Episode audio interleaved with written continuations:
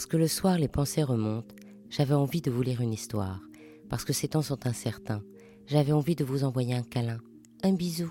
Alors je vous propose le bijou, comme un bisou du soir. Il était une fois Marie de Médicis et les bijoux. Marie de Médicis fait partie de la famille Médicis. À l'origine, Jean de Médicis, surnommé Di naît vers 1360 à Florence. Il est commerçant, mais il a le génie des affaires et de la finance. En 1421, il devient gonfalonier de Florence, c'est-à-dire le chef effectif de la République. À sa mort, le 20 février 1429, 90% de ses revenus proviennent de la banque et 10% du commerce, et les filiales ont pris une importance bien supérieure à la maison mère. Il est le fondateur de la puissante et fameuse dynastie des Médicis de Florence.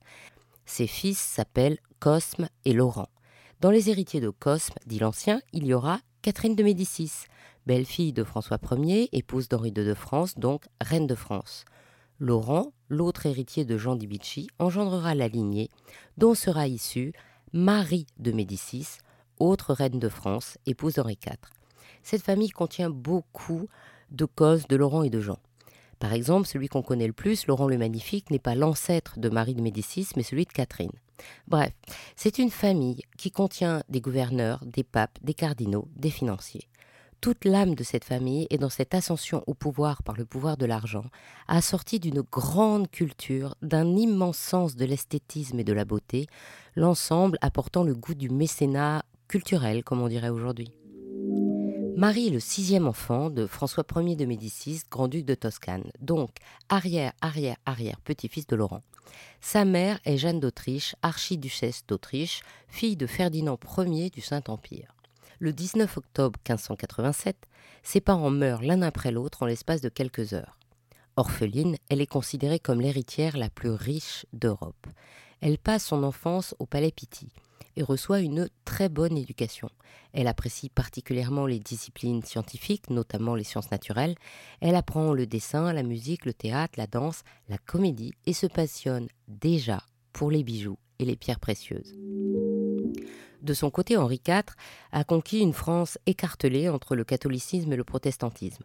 Il a hérité du royaume quand son cousin Henri III, le dernier des Valois, a été assassiné. Il avait épousé Marguerite, la sœur d'Henri III, et Marguerite et Henri III sont les enfants de Catherine de Médicis. Henri sera le premier des Bourbons. Pour l'instant, il a été protestant, s'est converti, a réussi à combattre les uns les autres pour que les villes lui ouvrent leurs portes, a reconquis Paris, s'est fait reconnaître comme le roi de France, et il n'a pas d'héritier. Il divorce alors de Marguerite et cherche une épouse. Et il n'a pas trop bonne réputation à cause de cette question de religion, et surtout, les pays étrangers n'ont pas trop envie d'une alliance maritale avec un pays qu'ils voudraient bien annexer ou au moins grignoter. Pour Henri IV, Marie a toutes les qualités requises. Elle est la petite fille de l'empereur romain germanique Ferdinand Ier, ce qui permet d'assurer légitimement une descendance royale. Bah oui, parce qu'en France on est snob et le pouvoir des Médicis apparaît comme une noblesse trop fraîchement acquise. Par ailleurs, les Médicis, en tant que banquiers, sont créanciers du roi de France. La France doit un million de livres à la Banque Médicis. Bon prince, les Médicis vont proposer une dot de 2 millions de livres, dont un million est payé au comptant, pour effacer la dette de la France. Le contrat de mariage est signé en mars 1600. Les noces par procuration ont lieu le 5 octobre. Les époux se rencontrent le 9 décembre et passent leur nuit de noces. Le mariage religieux a lieu le 17 décembre. Marie de Médicis met au monde le dauphin le 27 septembre 1601, le futur Louis XIII. Voilà, chacun a rempli son contrat. Henri a son héritier, en fait un peu plus que ça parce qu'elle, elle lui fera neuf enfants. Et elle, elle sera sacrée reine le 13 mai 1610. Sinon, ils ne s'entendent pas du tout. Marie est traitée en plus de grosse banquière par les maîtresses du roi, la cour la snob, alors elle se crée son monde. Des Italiens, sa conseillère, son médecin, des scientifiques, des peintres comme Rubens, des architectes, des tapissiers et des orfèvres joailliers. Car elle adore les bijoux. Tout d'abord, elle a étudié les gemmes et elle les connaît.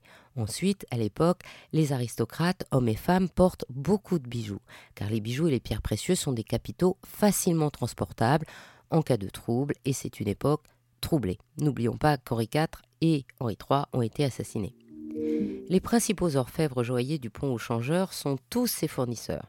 Aujourd'hui, ce pont, ça relie l'île de la Cité, depuis le palais de justice, la conciergerie et le tribunal de commerce, à la rive droite, au niveau du théâtre du Châtelet.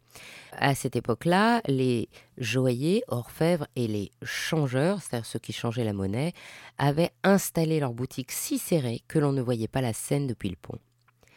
Les quittances et les ordres échangés par ces orfèvres joailliers et la reine permettent de les connaître.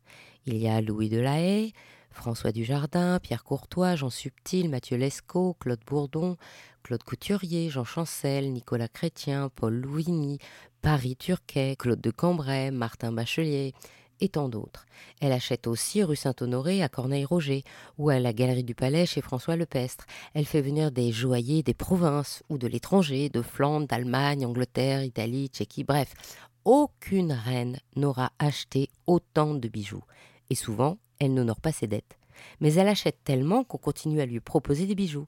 Elle va avoir de très belles perles, notamment son collier de mariage. Mais sa gemme de prédilection sera le diamant. Un jour, elle achètera un bracelet de 360 000 livres. Il a un ovale de diamants entouré de quatre autres diamants avec la devise Titani Lumina Vesper qui veut dire les titans s'illuminent le soir. Elle aime les diamants en bague, en collier, en boucle d'oreille, en breloque, en croix et même en chapelet. Si elle apprend que quelqu'un détient un beau diamant, elle le veut. Que le possesseur veuille vendre ne rentre pas dans ses considérations. Elle est la reine et elle exige par exemple que le banquier Jean-André Lumagne en 1612 lui vende le diamant qu'il possède.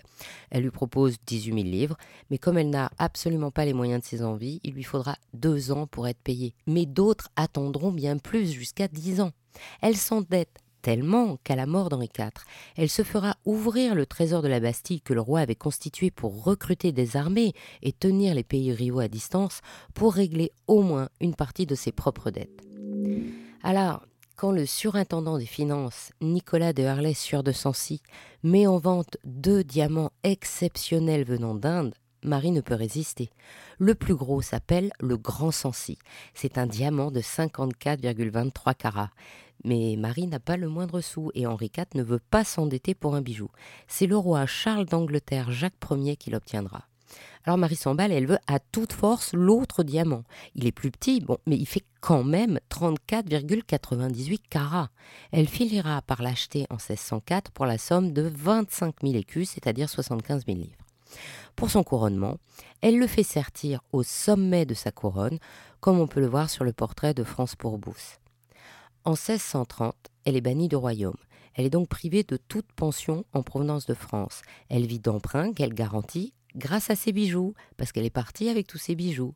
Et elle mourra en exil en Cologne le 3 juillet 1642, ruinée. Mais dès 1640, elle aura vendu le beau Sancy au prince Frédéric Henri d'Orange-Nassau, statourdeur des Provinces-Unies. Celui-ci marie son fils Guillaume avec Marie Stuart. Alors Marie s'écrit avec un Y parce que c'est la princesse royale, fille aînée du roi Charles Ier d'Angleterre et de Henriette Marie de France. Donc, Frédéric Henri offre le beau Sancy à Marie Stuart, qui n'est autre que la propre petite fille de Marie de Médicis. Après avoir mis au monde Guillaume III, Marie met en gage en 1659 le beau Sancy pour financer la restauration de son frère Charles de Stuart sur le trône d'Angleterre. Puis, Amalia de Solme, veuve de Frédéric-Henri d'Orange-Nassau, rachète le beau Sancy, également revendiqué par la famille Stuart, et marie son petit-fils Guillaume III d'Orange-Nassau avec sa cousine Marie, cette fois-ci avec un I Stuart, qui est elle la fille du duc d'York. Et donc elle reçoit le beau Sancy en cadeau de mariage.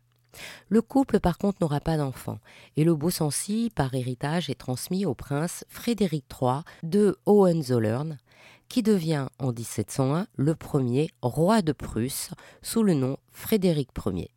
Le beau Sancy devient alors la pierre la plus importante du trésor de Prusse et l'ornement principal de la couronne pendant plus de 200 ans avant d'être mis aux enchères par le prince Georges-Frédéric de Prusse le 15 mai 2012 à Genève, chez Sotheby's, où il est adjugé à un acheteur anonyme pour la somme de 9,4 millions de francs suisses. Ainsi se termine cette histoire d'Il était une fois le bijou.